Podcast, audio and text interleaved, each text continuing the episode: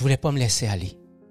Parce que j'avais peur que si je me mettais à ressentir ma peine, ma souffrance, que je pleure pour le reste, de la vie. Quand je dis ça comme ça, je me dis, mon Dieu, Ghislain, mettons que t'en faisais un drame atroce, pour, puis c'en était pas un. Mais je t'assure qu'à ce moment-là, c'est comme ça que je le vivais. Pour moi, c'était un drame atroce. Et d'y plonger la petite orteille, ça venait avec un risque de plus jamais, jamais, jamais en ressortir.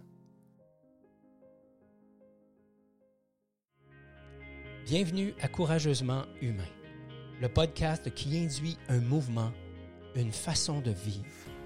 Être courageusement humain, c'est danser avec ce que la vie nous offre afin d'en tirer le meilleur. C'est l'art d'embrasser l'inconnu afin de laisser émerger notre essence. Si vous souhaitez vous délester de tous vos masques, de toutes ces armures, et ainsi vivre en harmonie avec vos propres couleurs, vous aimerez ce podcast dans lequel nous aurons, vous et moi, une conversation authentique et bienveillante.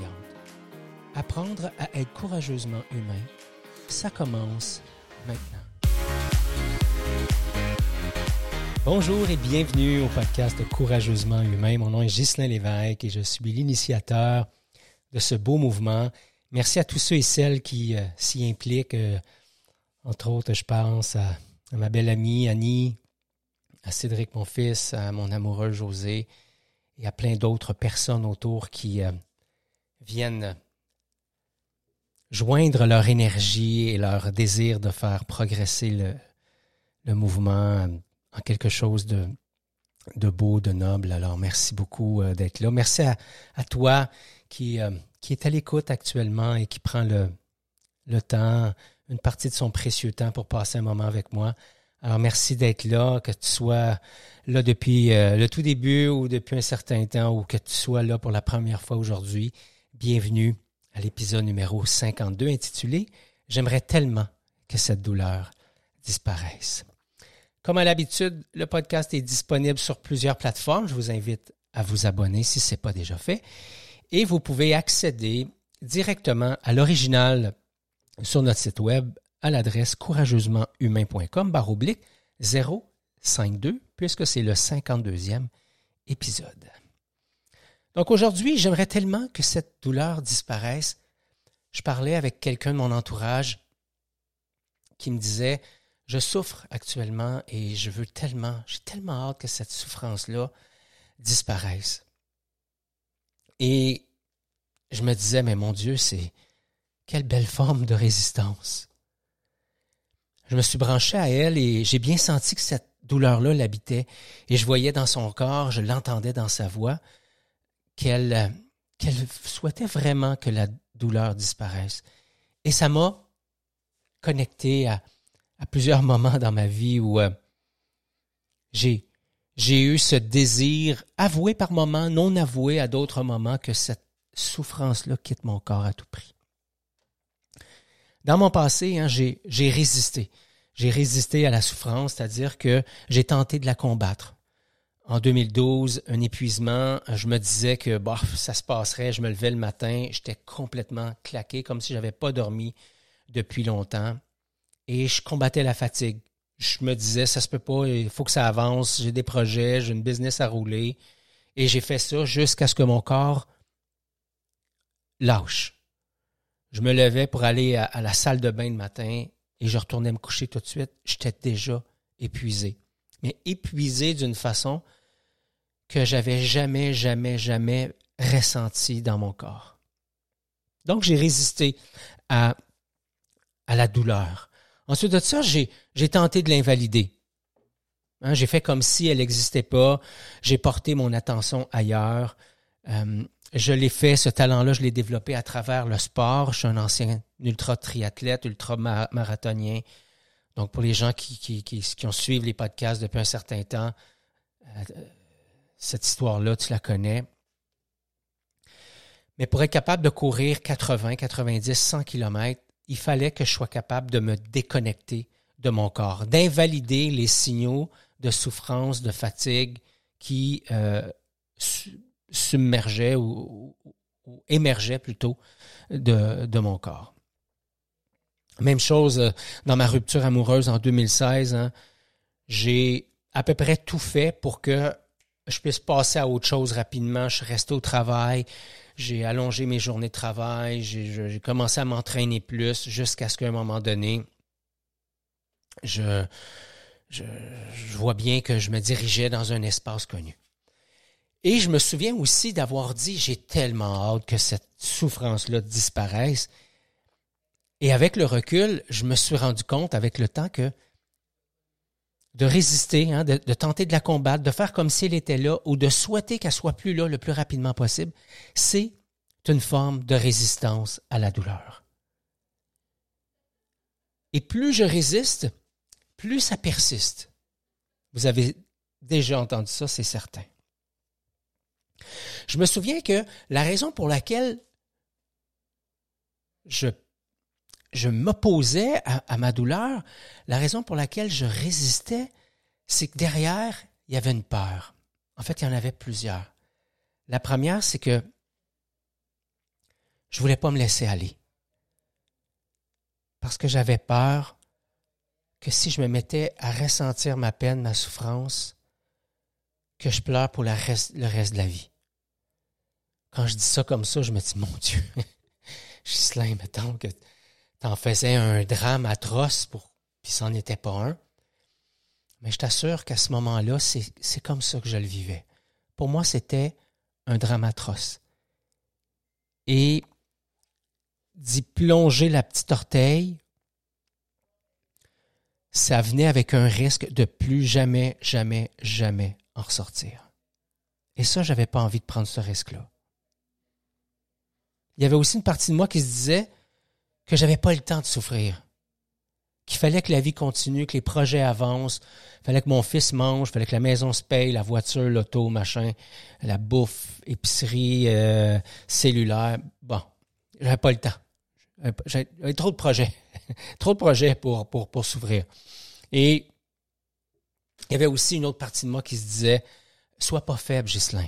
Ne te montre pas comme ça. Ton fils, ton équipe ont besoin que tu restes fort. Tu auras compris que tant et aussi longtemps que j'ai été dans la résistance, tant que je me suis dit il n'est pas question, c'est moi qui mène, tant que je me suis dit Ah, je vais faire d'autres choses, je vais regarder ailleurs. Puis tant que je me suis dit, j'ai hâte que ça se termine, tout ça, c'était là, c'était présent. Ça partait pas. Ben, ça allait et ça revenait. Ça allait et ça revenait. Et ça revenait de façon de plus en plus intense.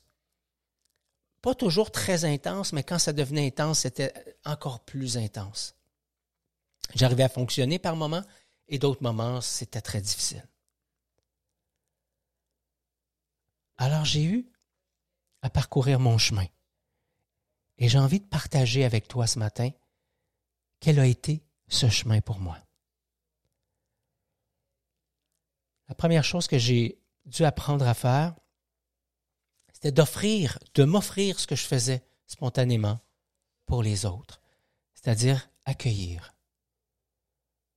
Accueillir le fait que la douleur est là c'est pas une question de la mériter ou pas la mériter. Est-ce que, que je mérite ça? Est-ce que je suis puni? Ça n'a rien à voir avec ça. Ça a à voir avec la douleur est là. Comme un nuage dans le ciel, le nuage est là.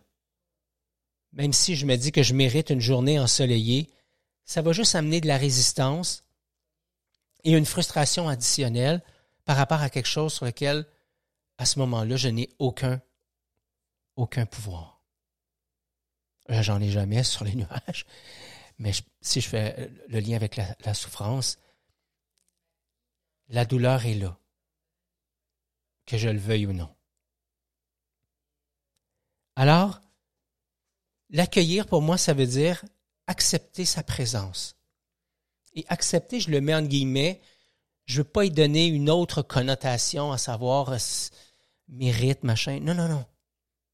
La douleur est là. Point à la ligne. Accueillir, ça ne veut pas dire se morfondre. Ça ne veut pas dire pleurer toute la journée. Ça ne veut pas dire jouer à la victime ou se plaindre. Accueillir, c'est, pour moi, c'est rester avec. Pour, moi, c'est la première étape. La deuxième étape, c'est un coup que je suis resté avec, là, je peux m'amener dans la deuxième étape qui consiste à ressentir, à me connecter à mon corps pour ressentir ce qui s'y joue. Elle est où, cette douleur-là, dans mon corps? De quelle intensité elle est? Elle est diffuse, elle est aiguë, elle est dans un petit endroit, dans mon plexus, dans, dans tout mon abdomen, dans ma gorge, dans une épaule, dans une hanche. À quel endroit est-ce que ma douleur se situe? Ensuite, un coup que j'ai ressenti, je prends le chemin de l'observation. Observer dans le but de, pour moi, de circonscrire la douleur. Et je me suis rendu compte, quand j'ai commencé à faire ça, que ça me permettait d'observer une foule de choses différentes. Une de ces choses-là, c'était de prendre conscience que la douleur, elle est là, à un endroit précis dans mon corps, et qu'en même temps, elle n'est pas à un autre endroit. Exemple, j'ai une boule dans l'estomac. Quand je l'accueille, donc j'accepte sa présence, quand je ressens, je sens la tension dans mon, dans mon abdomen, dans mon ventre. Et là, j'observe. Et là, dépendamment de, de, de nos façons d'observer, souvent, moi, quand j'observe, il y a une dimension visuelle, donc j'y vois une forme, j'y vois une couleur. Mais quand je me connecte à la dimension plus kinesthésique. Des fois, il y a de la chaleur, des fois, il y a une texture, il y a une douceur, il y a une rugueux, c'est rugueux. Il peut même y avoir des sons, il peut y avoir des images. Bref, il y a quelque chose qui est là. Et ça me permet de dire, ah tiens, c'est là, mais c'est pas là. Douleur dans la dans, l'aine, OK. Et tiens, quand j'observe, c'est pas dans la hanche, c'est pas dans le pubis, c'est pas dans la cuisse, c'est pas dans l'abdomen, ah tiens, ah ben oui, il y a une sensation aussi dans la fesse. Alors je circonscris, j'observe. Ça, c'est le, premier cadeau qui vient avec l'observation. Ensuite de ça, je me suis rendu compte que en observant et en scannant mon corps, je pouvais prendre conscience que je pouvais être habité de plusieurs choses. Évidemment, il y a cet endroit-là qui attire mon attention et, de, laquelle il émane de la douleur, peut-être de la peine, de la colère. Mais quand je porte mon attention juste à côté, juste là, tout près, mais en même temps juste à côté, je constate que, ah mais tiens, il n'y a pas de douleur. Il y a même une certaine forme de douceur, de détente, peut-être même de fébrilité et de joie. Donc, la capacité d'observer m'a permis de me rendre compte que la douleur n'est pas partout dans mon corps. Et que le cadeau qui venait avec ça, c'était la capacité de me dissocier. Pas de me dissocier dans le sens que je m'en vais ailleurs puis je me gèle avec d'autres choses. La bouffe, le sexe, le jeu, le sport, etc. Mais me dissocier dans le sens que je ne suis pas ma douleur. Je ne suis pas ma, ma peine. Je ne suis pas ce que je vis. Donc, accueillir, donc accepter que c'est là, ressentir, c'est où, c'est quelle intensité, observer que c'est là, mais que c'est pas là, ce qui se vit là, mais ce qui se vit ailleurs aussi, pour finalement, quatrième étape, transformer. Et transformer, ça se fait aisément, en respirant. Je respire de l'amour que j'envoie partout dans mon corps ou précisément à cet endroit-là, en expirant la tension ou la douleur ou la peine ou la colère. Je peux inspirer de la lumière et faire la même chose. Donc j'envoie, je canalise de l'amour, de la lumière dans cet endroit blessé, peiné, souffrante de moi. Et aussi, je fais preuve de, de patience.